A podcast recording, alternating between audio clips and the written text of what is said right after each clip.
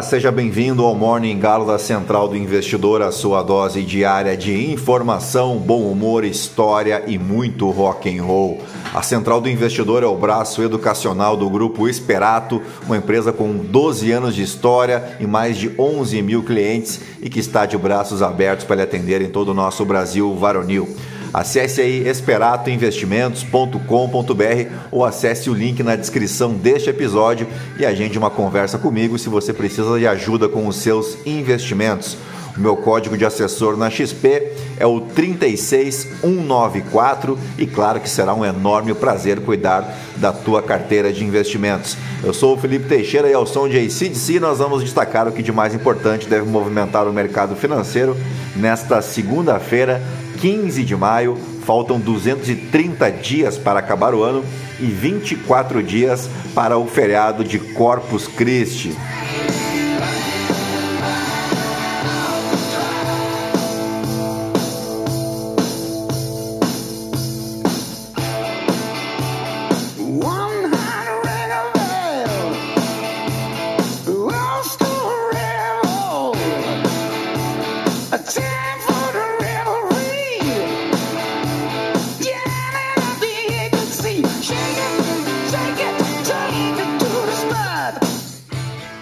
Muito bem, são 5 horas e 23 minutos, 13 graus aqui em Itapema. Hoje é Dia Mundial da Família, Dia da Independência no Paraguai, para marcar a data em que o país conquistou a sua independência do domínio colonial espanhol.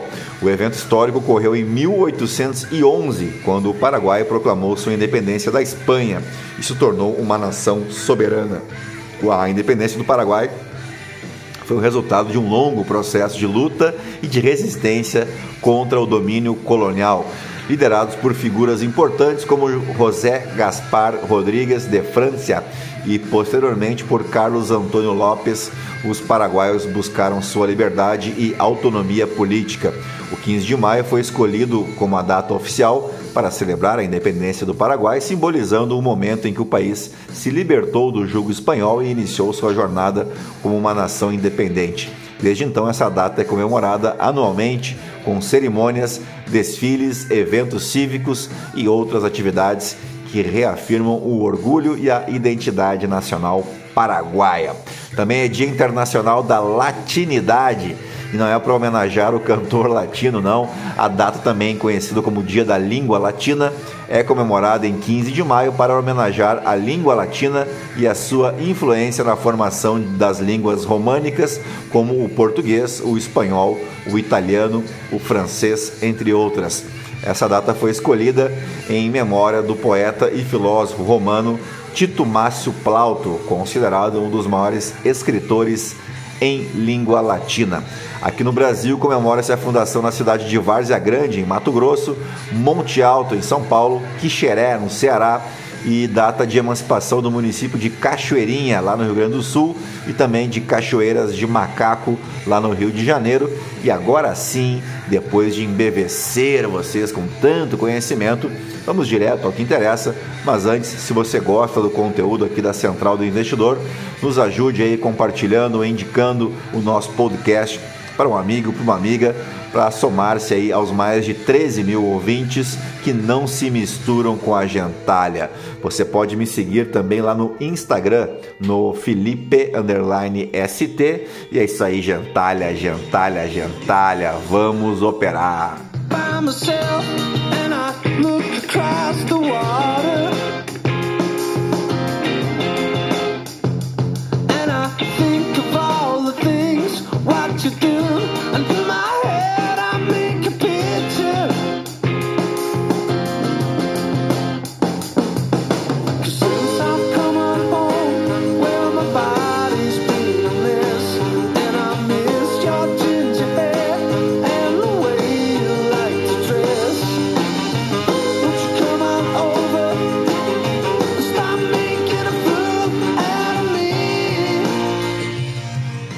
Bem, as ações asiáticas abrem a semana com ganhos generalizados, mesma direção apontada pelos futuros em Wall Street e os principais mercados da Europa, à medida que os investidores buscam por progresso nas negociações sobre o teto da dívida em Washington, repercutindo ainda as notícias de fusões e aquisições. A Newmont Corporate, uma das maiores empresas de mineração de ouro do mundo, garantiu um acordo de 19,2 bilhão, bilhões de dólares para comprar a sua rival australiana Newcrest Mining, consolidando sua posição como a maior produtora mundial de ouro. O negócio é o maior do setor de mineração até o momento, mineração de ouro, né? Entenda-se. O Stocks Europe 600 avança, liderado por ações ligadas ao setor de consumo. As ações turcas caíram à medida que a eleição presidencial do país se encaminha para um segundo turno, com o um índice de referência de ações caindo acima de 6%. As ações europeias com exposição à Turquia caíram, com o espanhol banco Bilbao Vizcaya caindo 3,5%. Longe da Turquia, os investidores continuam acompanhando o progresso nas negociações do teto da dívida em Washington, que ainda não eliminaram o risco de um primeiro calote na história dos Estados Unidos. A secretária do Tesouro, Janet Yellen, disse que o departamento pode ficar sem dinheiro em 1 de junho ou nas semanas seguintes. O risco de os Estados Unidos não cumprirem suas obrigações até o início de junho afetaria os títulos do Tesouro especialmente os com vencimento mais imediato, e os mercados de títulos já estão precificando algum risco incremental aí de inadimplência, com o rendimento dos títulos de um mês próximo aí a 5,5%. Enquanto isso, Comentários mais agressivos de autoridades do Federal Reserve aumentaram o desconforto entre os investidores sobre as perspectivas de alívio da campanha de aumento de taxa de juros por parte do Fed.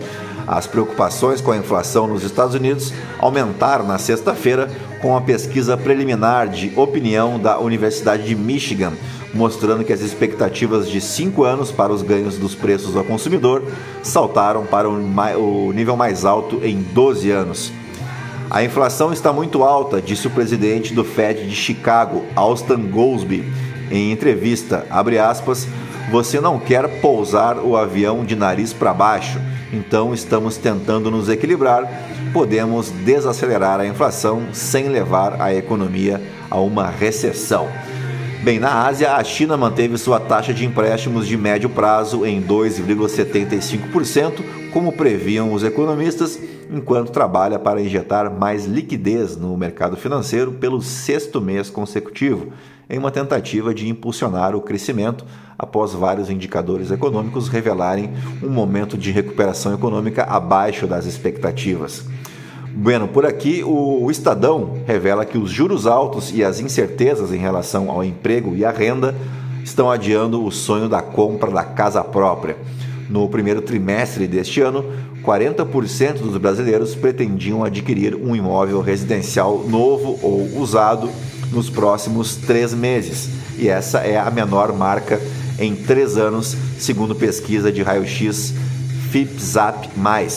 O índice foi feito com base na intenção de compra de 1.077 usuários ativos dos portais de vendas de imóveis Zap Mais e Viva Real no período. É o número mais baixo desde o primeiro trimestre de 2020, quando a parcela daqueles que pretendiam adquirir um imóvel era de 36%. O resultado dos três primeiros meses deste ano também está quatro pontos abaixo do último trimestre de 2022, quando o índice estava em 44%. O economista Alisson de Oliveira, coordenador de índices da FIPZAP e pesquisador da FIP, disse que há um número menor de famílias dispostas a comprar imóveis por causa da insegurança no mercado de trabalho, aliada ao alto custo dos financiamentos imobiliários. Em março, a taxa média anual de juros dos empréstimos com recursos direcionados para a compra de imóveis estava em 11% ao ano, o maior resultado desde agosto de 2016.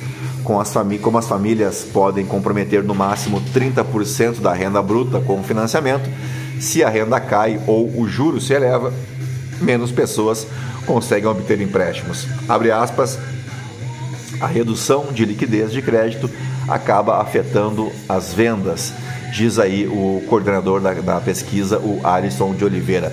Dito isso, vamos às principais manchetes dos portais de notícia no Brasil e no mundo ao som de Kills.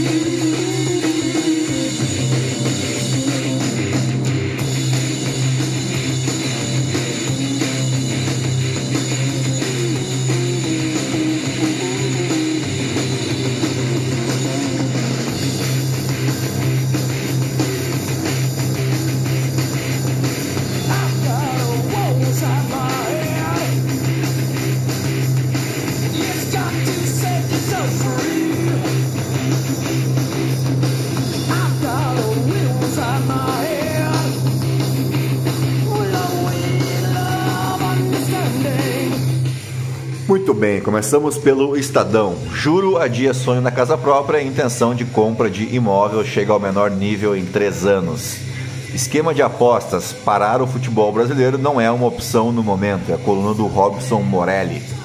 Governo Bolsonaro ignora hábitos de Yanomamis e gasta 4,4 milhões de reais com sardinha e linguiça. Lideranças dizem que os produtos não fazem parte da dieta local e o dinheiro foi desperdiçado.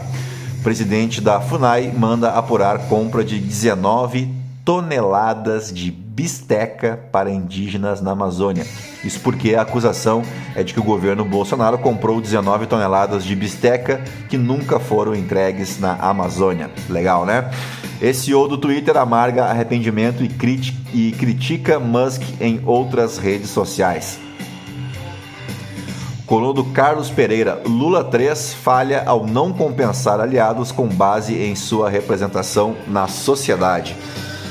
Moisés Naim, os palavrões da linguagem corporativa na nova economia. Leia a sua coluna aí. Uh, resultado preliminar indica segundo turno entre Erdogan e Kilikdaroglu. Bah, esse sobrenome do cara aqui é brabo, hein? Uh, diretor de São Paulo detona arbitragem de clássico com Corinthians, vergonhosa. Uh, vamos para Folha de São Paulo. Erdogan ganha mais votos na Turquia, mas vai disputar o segundo turno contra Kilik Daroglu. Acho que é isso, né? Se não for isso, vai ficar sendo. Lula veta plano de trocar leniência por obras. Anistia pode livrar partido que usou verba para comprar 4 toneladas de carne. Prós diz que primou pela legalidade e economia. Revisão de sigilos de Bolsonaro aponta o uso do Estado nas eleições. Controladoria Geral da União cita empréstimo consignado, gastos do cartão corporativo e ação da PRF. Paulo Pimenta prioriza agendas no Rio Grande do Sul e encontros com políticos gaúchos. Investimento imobiliário em São Paulo rende de 2 a 20% desde 2021, conforme região. Líder do grupo admite manipulação de resultados no futebol, diz TV. Investigação aponta lucro de 700 mil reais em uma rodada. Uh, polícia resgata jacaré e mais 85 animais em duas casas de bairro Nobre em São Paulo. Meu Deus! Polícia Civil mata a tiros quatro colegas dentro de delegacia no Ceará. Arcebispo, é, falei polícia, é policial civil, tá? A gente tentou fugir, mas se entregou. O governador afirmou estar consternado. Arcebispo do Rio é assaltado e perde batina, cajado e anel episcopal. Vamos para o valor econômico. Piora na composição da inflação reduz chance de Selic cair mais cedo. Petrobras informa que está discutindo alterações em sua política de preços. Erdogan sai na frente em apuração, mas a eleição caminha para segundo turno. Última semana de divulgações nacionais tem Azul e Magazine Luiza entre os destaques. XP, Shopee, Alibaba e Walmart estão entre os destaques internacionais. Lula participa do G7 e Câmara debate arcabouço fiscal. Existe um mal-estar real em relação ao dia a dia no Chile, diz sociólogo chileno. Vamos para o Globo. Malu Gaspar, sob ataque, governo Lula. Para aí. Sob ataque, governo Lula busca estratégia para CPI do MST. Fernando Gabeira, o risco da ação política das plataformas de tecnologia. Joaquim Ferreira dos Santos, de 4 no ato com as noivas de maio. Rodrigo Capello, sequência de gafes gera prejuízos financeiros para a Série B. Falta de insulina no SUS já afeta pacientes com diabetes em vários estados do país. Polícia Federal vê indícios de associação criminosa em fraude no cartão de Bolsonaro e questiona a ação solo de Cid. Semana decisiva terá depoimentos do ex-presidente e de seu ex-ajudante de ordens. Prestes a votar mais uma anistia, partidos descumprem cotas para negros e mulheres. Haddad reforça a presença nas negociações para destravar pauta-chave do governo na Câmara. Uh, Ministério Público de Santa Catarina investiga símbolos nazistas na Secretaria de Educação. Meu Deus do céu. O roteiro que a Polícia Federal seguirá para confrontar Bolsonaro sobre fraude da vacina. Governo Lula deixa cargos em aberto e base trava disputa nos estados. Uh, vamos para o Poder 360. Glaze diz que Michele Bolsonaro é santa do pau oco. Van Hatten diz que Alexandre de Moraes quer fechar o Congresso. Políticos celebram o Dia das Mães com mensagens nas redes. Freixo quer repasse de dinheiro do Sesc Senac para Embratur. Mandatos de dois ministros do TSE se encerram nesta semana. Governo arrancou ponte com agro, diz bancada, sobre evento do MST. Dois jogadores confessam que manipularam jogos da Série A. Uh, Haddad estampa propaganda de fubá na feira do MST. No TikTok, Bolsonaro reclama do preço da mortadela. Vejam que o cenário político aí tá uma maravilha, né? Vamos para o portal Metrópolis. Indicados ao Banco Central ganham tempo para fazer corpo a corpo com senadores. Uh, chefe de delegacia onde policial matou colegas relata ameaças e diz que andava de colete. Devia ser um clima muito bom nessa delegacia, hein? O governo cita segurança e nega acesso a visitas e a cardápio de Alckmin no Jaburu. Eduardo Bolsonaro agora quer saber quanto Lula gastou para ir à coroação. Uh, vamos para o The New York Times. Eleição turca de morder as unhas segue para, segue para a segunda rodada, enquanto a maioria escapa de Erdogan. Uh, vamos para o The Washington Post. Chefe de Wagner se ofereceu para fornecer localização de tropas russas à Ucrânia, diz vazamento. Documentos secretos revelam que Yevgeny Prigozhin disse que disse à Ucrânia onde atacar as posições russas se ela recuasse de Bakhmut, onde os mercenários de Wagner estavam sofrendo pesadas perdas. Vamos para o Financial Times. Erdogan lidera a disputa acirrada pela presidência turca. Vamos agora para os aniversariantes de, do dia, né? O 15 de maio marca o aniversário da morte de dois grandes artistas brasileiros. O primeiro, falecido em 2016, falo de Calbi Peixoto, renomado cantor brasileiro que se destacou como um dos maiores intérpretes da MPB, com a sua voz potente e marcante. Ele ganhou notoriedade nas décadas de 50 e 60 com sucessos como Conceição e Bastidores. Sua carreira abrangia diversos estilos musicais, como o bolero, o samba e a música romântica. Ele era conhecido pelo seu carisma e elegância. Calbi Peixoto deixou um legado significativo na música brasileira e é considerado um ícone da cultura do país. Falecia em 15 de maio, só que de 2021, a atriz Eva Vilma, saudosa atriz brasileira, né, reconhecida aí por sua versatilidade e talento. Ela se destacou tanto no teatro quanto no cinema e na TV. Iniciou sua carreira nos palcos na década de 50 e no cinema atuou em diversos filmes de sucesso, conquistando prêmios e reconhecimento pelo seu trabalho. Mas foi na TV mesmo que a Eva Vilma se consagrou, participando de diversas novelas e minisséries que se tornaram clássicos da TV brasileira. Nos fatos históricos, começamos pelo ano de 1905, quando a cidade de Las Vegas era fundada em Nevada, nos Estados Unidos. A construção da cidade teve início no, no início do século XX, quando a região era apenas um deserto.